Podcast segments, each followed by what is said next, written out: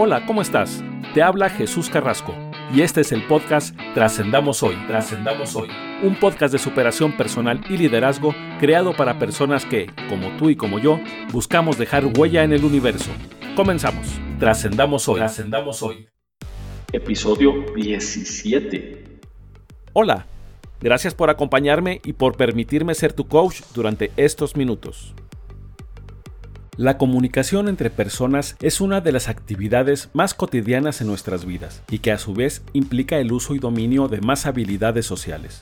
Pero comunicarnos diariamente con un grupo de personas, ya sea en casa, en el trabajo o en cualquier otro grupo social, no significa necesariamente que lo hagamos correctamente. Como sabemos, el éxito o fracaso en todas las áreas de nuestra vida se fundamenta fuertemente en las relaciones. Entre mejor te relaciones con los demás, más fácil lograrás tus metas, objetivos y planes. Por eso la importancia de que conozcas y domines las habilidades necesarias para llevar a cabo una correcta comunicación. Iniciemos hablando de los niveles que incluye todo evento de comunicación. Más allá del esquema que todos conocemos, el cual incluye un transmisor, un mensaje, un medio de transmisión y un receptor, existen cuatro elementos que, si no se cuidan debidamente, causarán que la comunicación fracase. Antes de iniciar, es necesario aclarar que, dado que la comunicación implica por lo menos dos personas y cada una de ellas en un momento dado es emisor o receptor, ambas partes deben contar con las siguientes tres características mínimas, con el fin de lograr comunicar su mensaje de forma clara y precisa. Número 1. Disponibilidad. Si el receptor de tu mensaje no tiene la mente disponible para recibirlo, no importa qué tanto te esfuerces, la comunicación no se dará. Número 2. Apreciación. El receptor debe valorar lo que estás diciendo, debe apreciar el tiempo y dedicación que estás invirtiendo en él.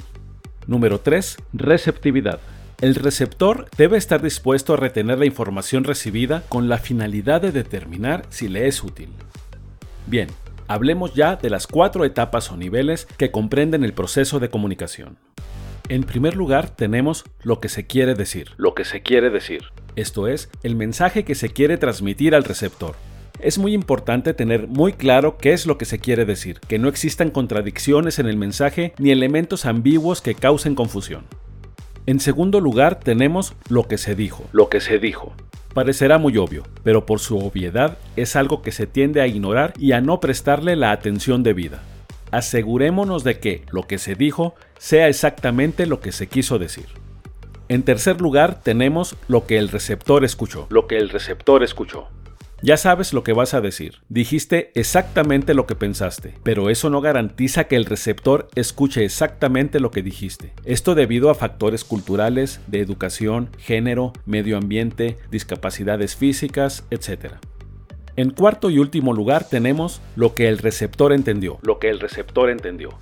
El mensaje es claro, lo expresas de forma adecuada, el receptor lo escucha, pero entiende totalmente lo contrario que querías transmitir. No siempre lo que quieres decir es entendido en la forma en que lo esperas.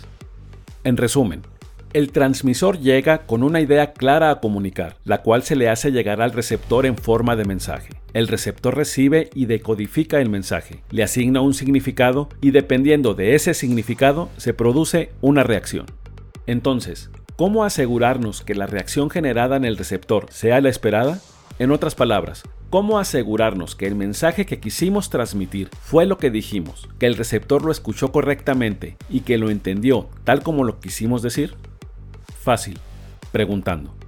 Hacer preguntas como ¿estoy siendo claro? o ¿sí me explico? o ¿alguna duda?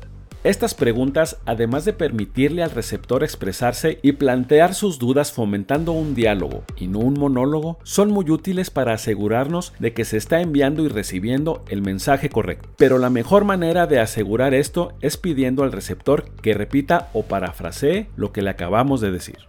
Adicional a lo anterior, debemos tener claro que existen muchos estilos de comunicación. Esto es, tu manera de comunicar puede ser diferente a la de tu interlocutor, lo que potencia la posibilidad de que algo salga mal en alguno de los cuatro niveles anteriores, dañando la calidad de la comunicación. Por lo que es importante que los conozcas y los identifiques, de manera que incluyas estos conocimientos en tu estrategia de comunicación.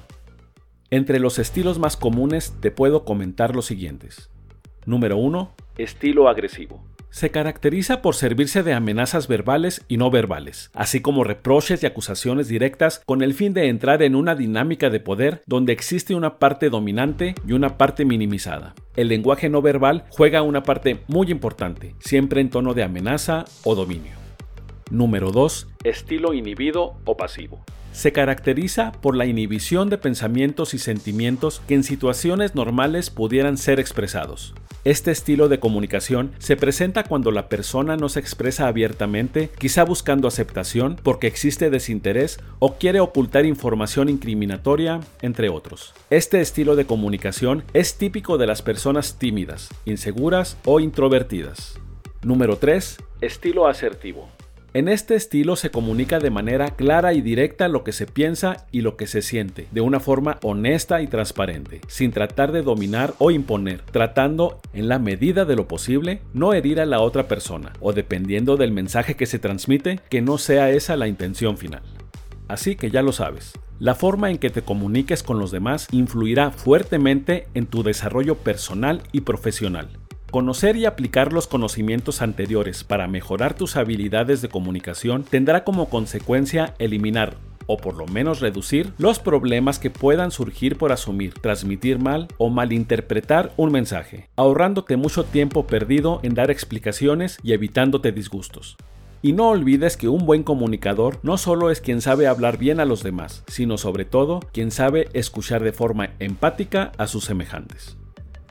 Gracias por escucharme y no olvides visitar www.trascendamoshoy.com.mx, así como todas nuestras redes sociales, en las que me encuentras como arroba trascendamoshoy.